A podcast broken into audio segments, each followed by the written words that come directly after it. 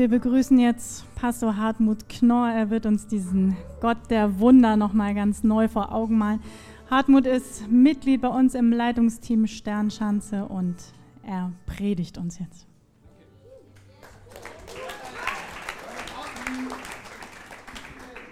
Danke für das herzlich willkommen. Moin, moin, Elem Sternschanze. Wir haben eine Reihe Predigtreihe, die Ulf angefangen hat unter der Überschrift Da ist mehr. Es gibt mehr. Und wir sind so ein bisschen durch den Epheserbrief gegangen. Und der Epheserbrief, brauchst keine Angst kriegen, alles gut. Der Epheserbrief hat sechs Kapitel und die ersten drei Kapitel sind so richtig, sag ich mal, theologische Kapitel. Da wird dargelegt, was Gemeinde ist und Paulus betet da an zwei Stellen ein längeres, eindrucksvolles Gebet und die ersten drei Kapitel hat Ulf jetzt schon ähm, in der Predigt aufgegriffen und ich bin heute dran mit Kapitel 4. Und äh, Epheserbrief ist genau in der Mitte geteilt. Die erste Hälfte, wie gesagt, mehr liegt Paulus Theologie da. In der zweiten Hälfte wird er praktisch und sagt, was heißt das jetzt für uns? Und ich lese da mal die ersten sechs Verse. Ich habe die hier hinten auch dran. Manches geht so ein bisschen unter. Ähm, Okay, da geht's los. Also, ich ermahne euch nun, also fängt er knackig an, ja. Ich, der Gefangene in dem Herrn, dass ihr der Berufung würdig lebt, mit der ihr berufen seid, in aller Demut und Sanftmut, in Geduld, ertragt einer den anderen in Liebe und sei darauf bedacht zu wahren die Einigkeit im Geist durch das Band des Friedens. Und jetzt kommt so eine siebenfache Aufzählung ein Leib und ein Geist, wie ihr auch berufen seid zu einer Hoffnung eurer Berufung. Ein Herr, ein Glaube, eine Taufe, ein Gott und Vater aller, der da ist, über allen und durch alle und in allen. So, also ist nicht schwer zu erkennen, worum geht es hier in diesem Abschnitt. Es geht um Einheit. Die Einheit, die in Christus geschenkt ist, in Christus gestiftet ist. Ich gehe da gleich noch drauf ein. Und ich habe mich gewundert, mit, ähm, äh, wie steil Paulus hier eigentlich einsteigt. Ne? Man könnte ja sagen, okay, jetzt mach's ein bisschen sachte und mach's nett, aber der fängt jetzt hier an, so ermahne ich euch nun. Also das ist nicht der Sound, mit dem ich äh, auch mit meiner Frau umgehe. Wenn ich sagen würde, Brigitte, ich ermahne dich nun, ey, ich glaube, wir hätten ein längeres Gespräch das ein bisschen schwierig wäre in gewissen Abschnitten. Ja, also Ermahnung im Deutschen hat ja ein richtig schweres Gewicht. Ne? Da, da, sieht man so den erhobenen Zeigefinger. Eigentlich heißt es, wenn man das jetzt genauer vom Wort her untersucht, ermunternde Ermahnung. Das hört schon besser an, ja?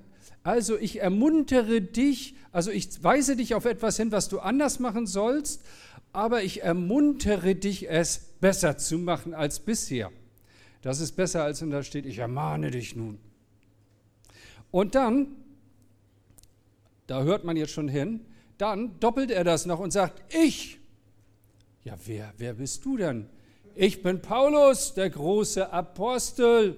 Mir ist der Herr erschienen. Also nur damit ihr wisst, mit wem ihr es zu tun habt. Ich, Paulus, der Gemeindegründer, nicht Tante Frieda oder Heini Müller, irgendjemand aus der dritten Reihe. Und dann, dann packt er noch was oben drauf und damit kriegt das Ganze richtig Gewicht. Ja, der nimmt also richtig Anlauf. Er sagt, ich, Gefangener in dem Herrn. Ich sitze im Knast, Leute, für den Herrn. Schon eine ganze Zeit. Und das sollte euch vor Augen geführt werden und sollte euch bedeuten, dass das, was ich sage, Gewicht hat. Ich saß mal in einem Gremium von Leitern in unserem Kirchenbund war da Generalsekretär, nannte sich das.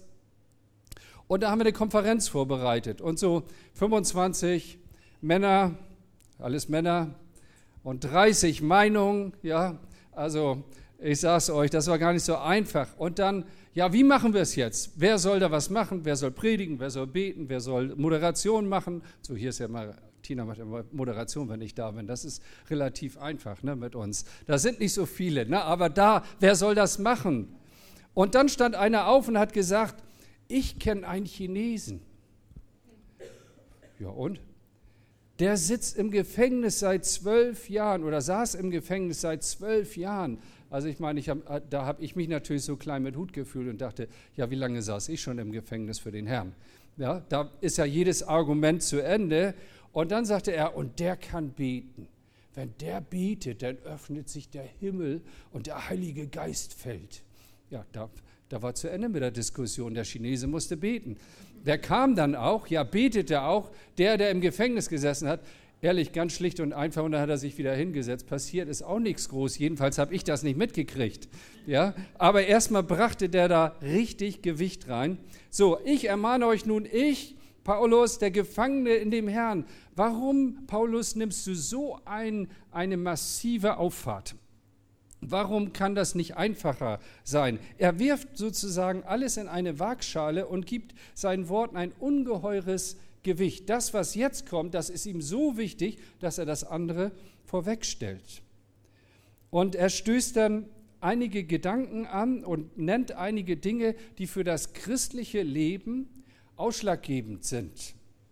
Er nennt Markenzeichen des christlichen Lebens. Er sagt, in, in Demut, Sanftmut, Langmut und es lange miteinander aushalten. Das sind vier Eckpunkte des christlichen Lebens. Und dann sagt er noch, und seid fleißig zu halten die Einigkeit im Geist.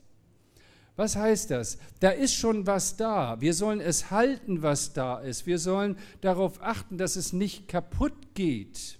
Die Einigkeit im Geist. Das wird hier betont, ja. Neunmal die Nennung in Bezug auf Einheit in sechs Versen. Und ich meine, da muss man den ganzen Text von diesem Wort Einheit her betrachten. Es geht ihm also nicht so um irgendeinen Verhaltenskatalog und er nennt da mal vier Begriffe und sagt, seid mal ein bisschen demütiger und so, weil ihm kein anderer Begriff einfällt, sondern er sagt, das sind Markenzeichen des christlichen Lebens und alles baut auf eine Einheit auf, die in Christus geschenkt ist. Es geht nicht darum, dass wir uns hinsetzen an einen Tisch und mal diskutieren, wie macht man eine Kirche. Und da sitzen dann 30 Leute vielleicht in einem Leitung, erweiterten Leitungsgremium und die müssen sich miteinander irgendwie abstimmen. Ich habe vor kurzem einen Artikel gelesen, der war überschrieben, der Steckerwahnsinn geht weiter. Das hat mein, mein Interesse geweckt irgendwie, ja. Und was war der Hintergrund? Es ging also darum, dass es eine Kommission gibt, da rechts seht ihr das, die eben so Ladegeräte für Handys und Smartphone sozusagen auf einen Stecker reduziert. Das ist ja, also ich weiß nicht, was ihr für ein Handy habt, aber so, okay, man kommt mit einem iPhone oder so, kommt man schon relativ weit. Ne? Da gibt es immer jemand, das, aber da kommt noch einer mit Nokia und dann eine Samsung und ich weiß nicht was alles. Und da hast du nachher 15 verschiedene Stecker. Ein Wahnsinn, das muss überhaupt nicht sein. Und da haben die sich zusammengesetzt, Kommission, schon seit Jahren beraten die und haben sich nicht einigen können, ja, und das ist eben nicht die Einheit, die wir in der Gemeinde haben, sondern die Einheit, die wir in der Gemeinde haben, die uns wichtig ist, die Paulus hier anspricht, ist eine Einheit, die in Christus geschenkt ist. Für die können wir nichts tun, für die brauchen wir nichts tun. Du bist in eine Familie gestellt. Du gehörst zu Jesus, zu seiner Mannschaft, weil er am Kreuz dafür gesorgt hat. Und nicht, weil das das Ergebnis ist, wie machen wir hier mal eine Elem Sternschanze und dann sind wir mit Ulf irgendwie eins geworden und so machen wir das dann, sondern das ist gestiftet, geschenkt durch Christus. Wir sind eins in Christus. Wir sind eine Family Church. Wir sind eine Familie durch das Opfer von Jesus am Kreuz. Du bist da hineingeboren. Du kannst dir deine Familie nicht aussuchen. Du gehörst zur Jesusfamilie. Das sagt noch nichts über die Ortsgemeinde, aber es sagt erstmal etwas, das uns etwas verbindet. Ich habe mich 1980 bekehrt. Das gab es auch mal, 1980, schon lange her.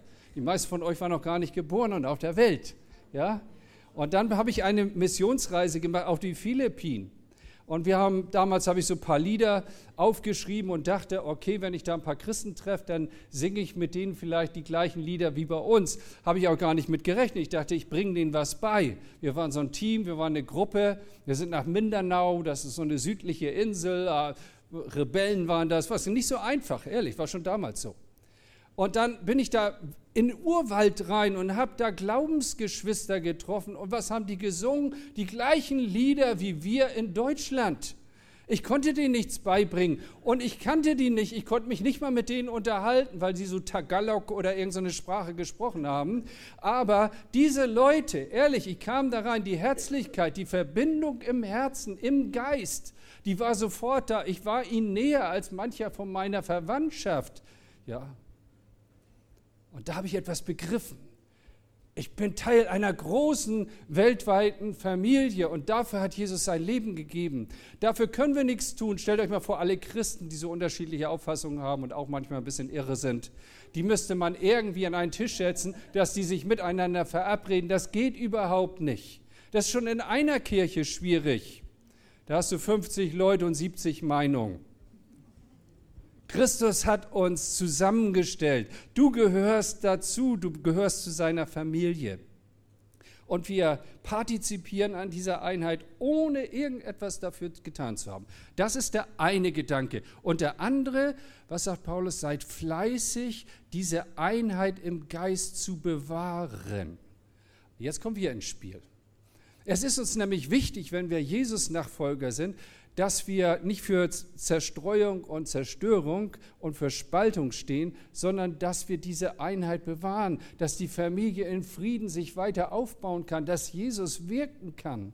Und das ist das, was Paulus so sehr, so leidenschaftlich möchte. Da, da, deswegen sagt er, ich ermahne euch, ich, ich Gefangener in dem Herrn. Ich weiß nicht, ob er noch was drauflegen wollte, aber dann kommt er zum Eigentlichen und sagt, Mensch, Jesus hat eine Einheit geschenkt. Leute, das ist ein Fund.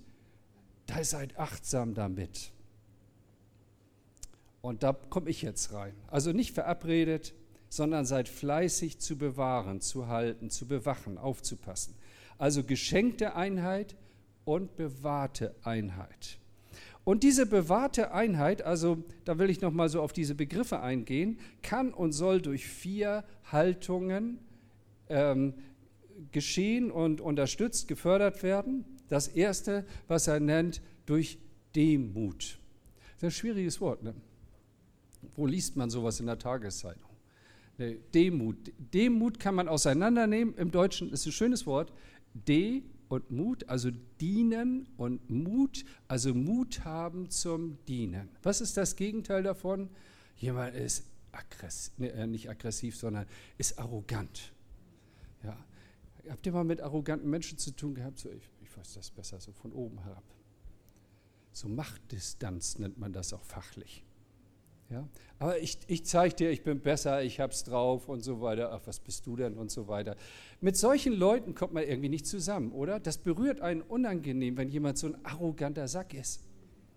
Dann hältst du dich auf Distanz. Und so sollen wir nicht leben, sondern wir sollen den Mut haben, dem anderen zu dienen. Das bringt uns nämlich zusammen, das bringt uns auf Augenhöhe, das bringt uns ins Gespräch. Das ist ein Bewusstsein einer, einer Haltung der angemessenen Selbsteinschätzung. Ehrlich, neulich oder nicht neulich, heute hat mich jemand gefragt, als, sag mal, du hast so viel Routine. Äh, bist du eigentlich noch unsicher beim Predigen? Ja. Ich, natürlich, äh, äh ich meine, ich predige ja jetzt vielleicht 36, 38 Jahre ungefähr äh, da kriegt man schon Routine. Klar, ich weiß, wie man sowas macht, aber ehrlich, ich bin immer noch ein bisschen unsicher. Und wisst ihr, dass das gut ist? Weil ich nämlich abhängig bin von Jesus und dann beten muss und sagen, Herr, jeder Gottesdienst ist anders, selbst der erste war anders als dieser. Ja? Und ich brauche dich, ich bin abhängig von dir.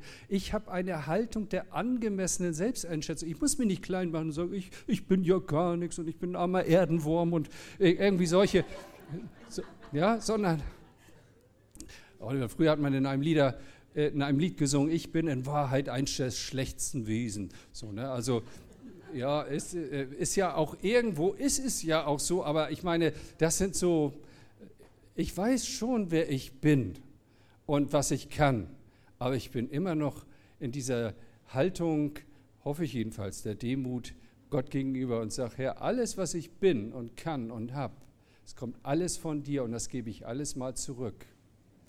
Warum diene ich denn? Ne? Also ich kriege ja kein Geld dafür, so, sondern das tue ich, weil mein Herz erfüllt ist von dem, was ich hier sage und weil mir das wichtig ist. Und wir wollen, wir wollen alle dazu beitragen, durch eine angemessene Haltung, dass wir, dass, wir, dass wir näher zueinander kommen und nicht voneinander entfernt werden. Rechthaberei, darauf zu verzichten. Mut haben, ähm, ja, auf Rangordnung zu verzichten. Wer steht über mir und wer steht unter mir? Wisst ihr, wir haben das auch so drauf. Wer ist unter meiner Leitung und wer unter welcher Leitung steht? Vergesst das doch mal. Wir sind Glaubensgeschwister. Es, wir brauchen überhaupt nicht über Hierarchie zu sprechen, wenn wir die richtige Herzenshaltung haben. Da muss man nämlich nicht betonen, ja, du, du musst jetzt machen, was ich sage, ich bin dein Leader. Ja, okay, vielleicht bin ich das auch, aber ich kann trotzdem das leben, ohne dass das ständig ausgesprochen werden muss. Ja? Ich glaube, das ist eine gesunde Haltung und es ist angenehm, mit solchen Leuten zusammen zu sein, weil man irgendwie spürt, die haben eine Herzenshaltung der Abhängigkeit zu Christus, die angemessen ist. Diese Haltung hat Auswirkungen, Leute. Demütig sein. Der eine hat zehn Talente, der andere fünf, der letzte nur eins. Früher wurde auch so unterschieden, ja, du predigst, ja, du bist auf der Bühne. Und dann sind da die geringen Dienste. Ich bin so glücklich, dass wir sowas nicht mehr sagen. Aber die geringen Dienste war Kaffee kochen, Stühle aufstellen. Leute, lasst uns mal einen Applaus geben für die Leute, die Kaffee kochen und Stühle aufstellen. Vielleicht muss man die Pyramide mal umdrehen. Vielleicht muss man sie mal umdrehen. Ja, weil in 1. Korinther steht, die Dienste oder die Glieder am Leib, die uns dünksten, die, die äh, unansehnlichsten zu sein, die sind am nötigsten, weil daran lernt man nämlich. Ja? Demut heißt, ich muss nicht mehr renken, ich muss mich nicht mehr vergleichen. Ich bin ja Jogger, ich meine, Leute, es gibt, äh, ich habe schon, hab schon mal erzählt, glaube ich, ich bin mal Alzer gelaufen, um die Alzer gelaufen und dann kam mir eine Frau entgegen und ich, ich, ich habe versucht da einmal rum und habe das auch gerade so geschafft, aber in der Zeit ist die mir zweimal begegnet. Ehrlich, da war ich ganz unglücklich. Ne? Ich darf mich nicht vergleichen. Ich muss mein Tempo laufen. Und das ist gut so. Und wir sind dankbar für jeden, der sein Tempo im Glauben läuft. Und das hör auf, dich zu vergleichen. Der hat viel mehr. Das, das zerstört die Einheit. Das bewahrt sie nicht. Du gehörst dazu, hundertprozentig. Egal, was du leisten kannst. Aber bring dich hundertprozentig ein. Ja, und das ist gut, wenn wir das so tun. Die Bibel sagt an einer Stelle, stellt diese rhetorische Frage, was hast du eigentlich, was du nicht empfangen hast? Und rhetorische Fragen brauchen nicht beantwortet werden, die beantworten sich von selbst. Die Antwort ist nichts. Alles ist Empfang von Gott. Gesundheit, Kraft, ja, unsere, unsere Talente, unsere Gaben, Zeit ist ein Geschenk von Gott. Habe ich alles empfangen, werde ich alles wieder abgeben, genauso wie du. Und in diesem Bewusstsein gehen wir auf Augenhöhe miteinander und bewahren die Einheit. Okay? In aller Demut. Jetzt kommen also so Mutworte. Ne? Habmut, Freimut, Demut. Jetzt kommt Sanftmut. Das ist auch ein altes Wort. Ne? Oder Mut zum Sanften. Manchmal denkt man ja, so sanftmütige Leute, das sind so Leute, die, die keine Meinung haben, die so, so weich sind, die, denen man alles irgendwie zumuten kann, die immer nur Ja sagen und, und irgendwie nichts entgegensetzen. Nein, also Jesus sagt, ich bin sanftmütig und von Herzen demütig. Da habt ihr auch diese Kombination. Und wenn wir von ihm lernen, dann möchte ich Sanftmut lernen. Ja? Sanftmut ist eine freundliche, wohlwollende Haltung mit dem Nächsten. Einfach den anderen mal lieb haben. Nicht gegen angehen. Ja, ihn so nehmen. Im Weihnachtslied heißt das, mach hoch die Tür, die Tor macht weit, es kommt der Herr der Herrlichkeit. Und dann heißt es in einem Vers, Sanftmütigkeit ist sein Gefährt. Er nähert uns sich mit Sanftmut. Und wie hat man sich das vorzustellen? Ja, Sanftmut, da fällt mir so ein Sofa ein. Das habt ihr da hinten ja auch, ja? Okay. Was, also dein Polster zu Hause ist sanftmütig. Warum? Das, äh, der, Schaumstoff oder was da drin ist, ist fest, ohne hart zu sein. Härte ist was anderes. Wenn du dich da reinhaust mit deinen 120 Kilo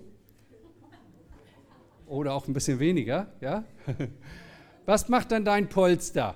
Es geht, es schmiegt sich an, umschlingt dich, weicht zurück, aber es, äh, es bleibt nicht so. In dem Moment, wo du dich mit deinem Hintern da wieder erhebst, geht es in die alte Form zurück. Das ist Sanftmut. Hey, habt ihr nicht gewusst, ne?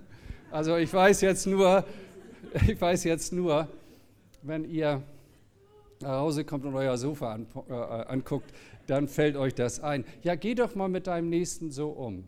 Der nervt dich, echt. Es gibt Leute, die nerven einfach. Das ist so. Auch Christen haben solche Empfindungen. Auch Geschwister. Manche nerven einfach. Und jetzt sei mal sanftmütig. Ja? Das heißt nicht, du musst jetzt zu allem Ja und Amen sagen und dich nur zurückziehen, aber geh mal anders auf den anderen ein und das würde die Einheit stärken und bewahren. Wenn du hart bist, dann treibt das uns auseinander. Ja? Dann bleibt es, weil ich, du fragst dich gerade, warum ich dich angucke. Ne? Aber Michael, alles gut. ja, sanftmütig sein, fest sein, ohne hart sein. Das Gegenstück dazu ist hart, rau, aggressiv, unbeugsam. Sanftmut ist keine Schwäche, sondern eine Stärke, die Einheit bewahrt. Einander nicht mit Misstrauen, mit Argwohn begegnen auch mal nachgeben und trotzdem bei festen Überzeugungen bleiben. Die Schwachheit des anderen einfach mal tragen, auch seine Verletztheit tragen. Ich habe neulich jemand am Telefon zugehört und da kommt so viel Bitterkeit raus und am Anfang habe ich immer so gegengehalten und gesagt, guck mal hier und sieh mal da und so weiter. Wisst ja, wie man das macht. Man möchte ja helfen. Ne? Und irgendwann habe ich gemerkt, du musst den einfach jetzt lieb haben. Du musst einfach aufhören damit und dann sanftmütig sein. Lass ihm einfach Zeit. Und das fordert mich heraus. Ich bin ein sehr zielorientierter Mensch. Ich bin normalerweise überhaupt nicht geduldig mit Menschen. Ich will was. Und ich merke auch, ich, ich meine, die Zeit, die Leute stehlen mir ja die Zeit, aber vergiss es alles mal. Ich will die Einheit in Christus, für die er geblutet hat und gestorben ist. Da will ich meinen Beitrag zu leisten. Und das heißt nicht, du hast keine Meinung. Das heißt auch nicht, du musst schweigen. Aber man muss vielleicht ein bisschen differenziert an manche Situationen rangehen und kann sich nicht immer so gleich verhalten. Das dritte Mutwort ist Langmut. Das ist der Mut, lange Wege zu gehen. Langmut ist eine Bezeichnung, die sich auf den Umgang mit Personen bezeichnet, äh, bezieht.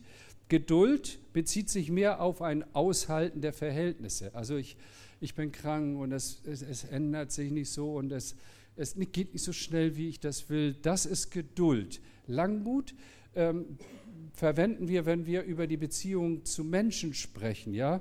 Ich gehe eine zweite Meile. Jesus sagt, wenn jemand dich nötigt, eine Meile zu gehen, dann geh auch eine zweite mit ihm. Ja? Und das ist ja nur ein angedeutetes Prinzip. Es geht ja nicht nur darum, dass jetzt habe ich genug gemacht, sondern eigentlich, das ist wie, ist es genug siebenmal und Jesus sagt, siebenmal, siebzigmal sind 490, aber dann kannst du wieder von vorne anfangen. Er meint ja nicht 490, dass du das durchnummerierst und zählst, sondern er meint die Haltung einer grenzenlosen Bereitschaft, dem anderen zu vergeben. Denn so ist unser Herr. Und ich wäre nicht mehr da, wenn er mir nicht viel mehr als 490 Mal vergeben hätte. Und die Bibel sagt, wir machen alle jeden Tag viele Fehler. Oder Jakobus, wir fehlen alle mannigfaltig, heißt es da. Ja, aber das ist das Gleiche. Und wir brauchen alle Vergebung. Und da ist der Herr langmütig. Lass den Zorn weit weg von dir sein. Wir dürfen einen langen Atem haben, auch mal einen langen Weg miteinander gehen. Langmut. Und ein viertes noch, einander ertragen. Das hört sich ja jetzt irgendwie schwierig an. Ne? So, ja, ich muss dich halt ertragen. Halt, du bist halt mein Bruder, du bist meine Schwester, wir gehören in Jesus zusammen, wir sind in einer Church, ich muss dich halt ertragen. Ja? Da ist mehr Leute als nur ertragen.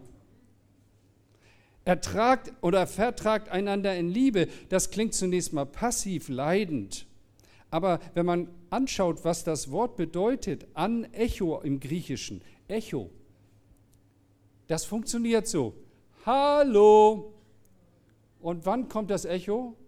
Zeitverzögert. Das heißt, hier ist gemeint, habt den Mut, zeitverzögert auf mich zu reagieren. Oder du, verstehst du das? Noch nicht. Also, wenn du mir entgegentrittst, Michael, und bist sauer, ja, kann gar nicht passieren zwischen uns. Wir, wir mögen. Dann habe ich den Mut, zeitverzögert zu reagieren. Wie ist das, wenn jemand uns anmacht?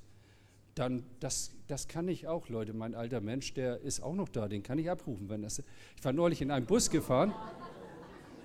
Ich war neulich im Bus gefahren und bin, äh, bin hierher gefahren und bin eingestiegen und habe geguckt, wo kann ich mich setzen. Und während ich noch war da am Sortieren, also gleich die erste Station, ähm, dann kam die zweite Station und ich habe das gar nicht so mitgekriegt. Ich war voller Liebesgedanken an meine Church und unterwegs hierher und so weiter. Auf einmal riss mich, riss mich eine Aggression aus meiner inneren Verfasstheit. Und ein Mann stand vorne am, äh, an der Tür, wollte raus und ähm, das habe ich erst hinterher realisiert und sagte, mach die Tür auf, du Sau, sagte er zu ihm. Oh, so, und also äh, von 0 auf 150, da brauchst du dich, äh, äh gibt es eine Vorgeschichte oder so? Was dem nicht gepasst hat, das Einzige war, dass der Busfahrer nicht auf das Knöpfchen gedrückt hat und ihn vorne rausgelassen hat. Der hat gesagt oder deutlich gemacht, steig mal hinten aus, hinten ist die Tür zum Aussteigen. Und dann kam dieser Satz, und damit nicht genug, der Busfahrer stand auf und ich dachte, oha, was passiert hier jetzt? Jetzt geht aber was ab. Er hat nicht Zeit verzögert, aber er hatte auch wahrscheinlich Jesus nicht im Herzen. Der konnte das nicht. Und uns ist das möglich, vielleicht das mal runterzuschlucken, zeitverzögert zu reagieren, erstmal zu überlegen, bevor man etwas sagt. So im Sinne von Echo. Ich reagiere zeitverzögert auf dich. Das würde die Einheit irgendwie stärken. Ich versuche das ja nur zu illustrieren. Das stieg dann aus und dann rotzte er vorne gegen die Scheibe und da war so richtig Aggression, ja. Und ich dachte, hey, was geht hier ab? Ehrlich, ich wollte mit dem Bus weiterfahren, ich bin ausgestiegen. Ich habe gedacht, ich habe keinen Bock auf den Busfahrer, der ja auch aggressiv war. Ne? Also was passiert hier? Was geht hier ab? Morgen liest ihr dann in der Bildzeitung, ja, der Busfahrer ist irgendwo in ein Geschäft gerast vor Erregung oder so und ich saß da drin. Nee, das muss ich nicht haben. Ertragt einander. Das ist viel mehr noch. Also das Wort bringt es uns gar nicht zum Ausdruck. Habt Mut, ähm, nicht nur den anderen so passiv zu ertragen, sondern es abzufedern, nicht mit Aggression zu reagieren. Das würde uns helfen, die Einheit in Christus zu bewahren. Leute, ist das praktisch genug? Ich glaube schon. Und wir können uns ja mal alle überlegen, wo wollen wir unser Christsein auch mal rausfließen lassen? Wir sagen ja, Christus lebt in uns. Und an diesen Dingen würde das deutlich werden und das wird der Gemeinde und das würde uns, der Gemeinschaft, so sehr helfen. Ja, wir halten Schwieriges miteinander aus. Wir gestalten das Leben so, dass man gut miteinander auskommt, auch in der Ehebeziehung. Also, hey, ich meine, meine Frau hat vorhin die Predigt gehört, die ist jetzt weggefahren. Ich muss erst mal gucken hinterher, was passiert. Also, was sie mir dann sagt äh, dazu. Aber da spielt halt auch die Liebe eine große Rolle. Ehrlich, wenn ich den anderen lieb habe, dann lasse ich mir manches gefallen, oder? Also ich meine, Leute, die so einen Hund lieb haben und so, der schlappert da im Gesicht rum, mir wird ganz schlecht. Echt, wenn ich das sehe. Aber lauter Liebe muss ich nicht haben. muss ich wirklich nicht haben, ja? Und wir haben zwei Kinder, die sind jetzt erwachsen, also jetzt kommt das nicht mehr so vor, aber als sie klein war, da haben die auch an uns rumgeschlappert und, äh, und uns mit ihrem Essen dann irgendwie gesegnet und ich weiß nicht was alles. Ja. Aber ich mochte die, ich mochte die, ich mag die immer noch. Da ist eine Liebesbeziehung, deswegen kann man das aushalten. Sagen, ach, das ist toll, oder gehe ich ins, ins Badezimmer und wasche mir erstmal das Gesicht. Ja. Nun müsst ihr ja nicht an mir rumschlappern hinterher um das mal so zu sagen. Aber vielleicht kannst du mal überlegen, wo ist mein Teil, die Gemeinschaft in Christus, die Einheit in Christus auch zu gestalten und das ausfließen zu lassen. Ich reagiere zeitverzögert, ich reagiere abgemildert auf dich und ich muss nicht gleich gegenhalten. Gehen wir noch mal zum Anfang. Paulus, ich ermahne euch, ich Gefangener in dem Herrn. Und für dieses Plädoyer legt er alle Kohlen aufs Feuer. Wir tragen nämlich das Reich Gottes in uns, Leute, ein kostbares Gut. Es gibt, das Reich Gottes ist in uns. Wir sind das Reich Gottes. Und da verbindet uns etwas, dieses Band des Friedens. Und Paulus sagt, das darf durch nichts zerstört werden. Und für die Leute, die die Elem kennen und auch vielleicht lange unterwegs sind, Leute, wir haben auch gerade eine schwierige Phase miteinander. Und da möchte ich meinen Teil dazu beitragen, auch im Sinne dieses Wortes, ich habe Mut, auch einen weiten Weg zu gehen, noch einen Weg mitzugehen und nicht gleich zu reagieren auf alles. Es gibt so viel Unverständliches, das kann man auch nicht, nicht unbedingt immer alles im Zusammenhang erklären. Ich verstehe das auch nicht alles, aber eins habe ich begriffen. Der Herr Jesus, bevor er ans Kreuz ging, hat in Johannes 17 gebetet, ich bitte nicht allein für sie, also für die Jünger, die zwölf, sondern auch für die, die durch ihr Wort an mich glauben werden. Das sind wir. Denn diese Botschaft hat sich über Jahrhunderte fortgesetzt und wir sind auch in dieser Generationenkette äh, eingebettet in diese Gemeinschaft, damit sie alle eins seien. Ich meine, einer, der stirbt, Leute, der, der sagt nochmal das, was ihm wichtig ist. Der betet nochmal das, was ihm wichtig ist. Und das war Jesus wichtig. Das ist ein ganzes Kapitel in Johannes 17, nur dieses Gebet aufgreifen. Vater, mach uns eins, dass die Welt erkennt. Und dann geht er, dass du den Sohn gesandt, und dann geht er ans Kreuz und lässt sein Leben für diese Vision der Einheit. Und da möchte ich, das habe ich einfach begriffen und da möchte ich meinen Teil dazu tun. Und ich, ich glaube, dass es ein ganz normaler Ausfluss ist dieser Christusnachfolge. Ich, ich, ich wiederhole das nur. Ich, ich muss euch nichts Neues erzählen. Ihr wisst genau, dass das stimmt, was ich sage, weil, weil es das Wort Gottes ist. Und da bist du mit drin. Gestalte diese Einheit mit. Überleg mal, wo du ja, Gott bitten kannst, auch Herr, hilf mir, diese Einheit mitzugestalten und zu bewahren. Und deswegen gibt Paulus diesem Abschnitt so viel Gewicht. Es geht um geschenkte und es geht um bewahrte Einheit. Und ich möchte noch mal ein Bild benutzen zum Schluss. Wenn ihr mal so eure Hand vielleicht nehmt, ich hau die nicht ab oder so, kein Problem, äh, und streckt mal so den äh, Daumen in die Höhe. Ähm, das ist ja ein Zeichen wofür. Das finden wir top. Ja, das finden wir top. Also Einheit finden wir top. Okay? Sag das doch mal. Also Einheit finden wir top. Und dann zeigen vier Finger auf dich. Und das sind genau diese vier Dinge. Ja, in Demut, in Langmut, in ha äh, nee, Hartmut nicht, sondern ja, wir halten es lang miteinander aus. So. Und wenn du vergisst, oder wenn du dich ärgerst, dann reck deine Hand aus und dann zeigen die vier Finger zurück und sagen, was war das noch, was der Knorr gesagt hat? Und lies nochmal diesen Text, weil das so, so wichtig ist. Könnt ihr die Hand wieder runternehmen? Ich habe die Hand gesehen, danke. Da ist mehr. Ja, da ist mehr, Leute, als nur gerade miteinander auskommen. Da ist mehr, als dass da gerade so drei Kirchen zusammensitzen und sagen, ja, wir müssen uns ein bisschen abstimmen und wie ist das denn? Äh, da ist mehr, als dass ich nur nichts gegen die Alexa habe. Das, das wäre auch schon gut. Ja, aber das, das können alle. Das können alle. Aber wir als Christen können sagen, da ist mehr. Da ist echte Liebe, das echtes Band des Friedens, das echte Gemeinschaft, das echtes Einstellen. Das ist das Meer, das Christus uns äh, beschert hat. Und das wollen wir gemeinsam aufrechterhalten. Und da sind wir alle drin. Das ist jetzt keine Predigt, um einen Aufruf zu machen und sagen, komm, ich bete jetzt für dich und dann klappt das alles, sondern das ist eine Predigt, wo du dich einfach mal so Gott näherst und sagst, Herr, ich sehe die Vision. Ich sehe, dass du dafür gestorben bist und ich möchte, ich möchte dabei sein. Ich gehöre zu deiner Mannschaft und ich will diese Einheit mitgestalten. Komm, lass uns beten. Amen.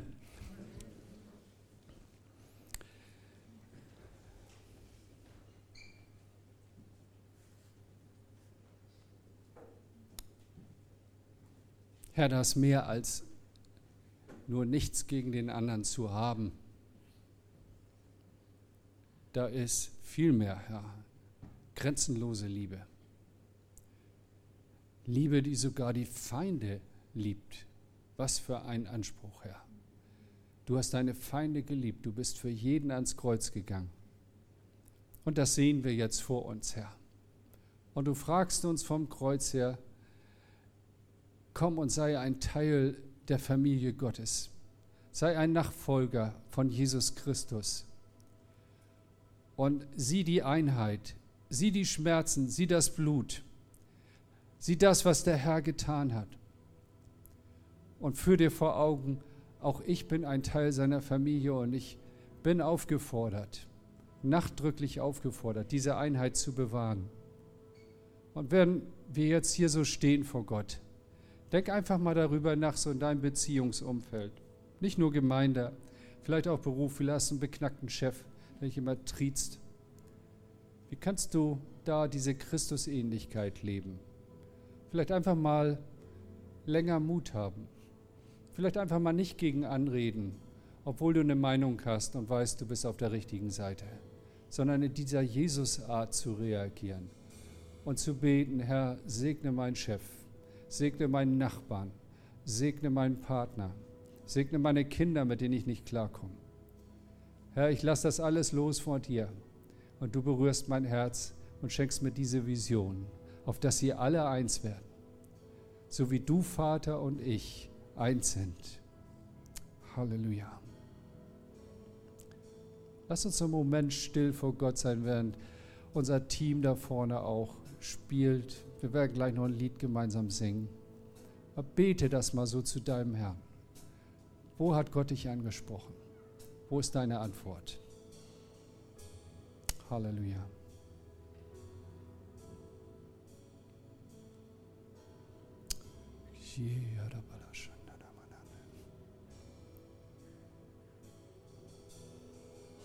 Merkt ihr den Frieden Gottes, der da ist?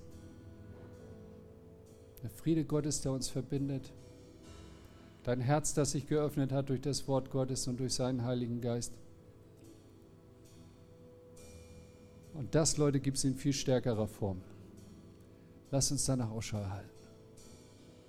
Jesus, und wir danken dir, du bist ein guter Gott. Wir preisen dich und wir beten dich an. Amen.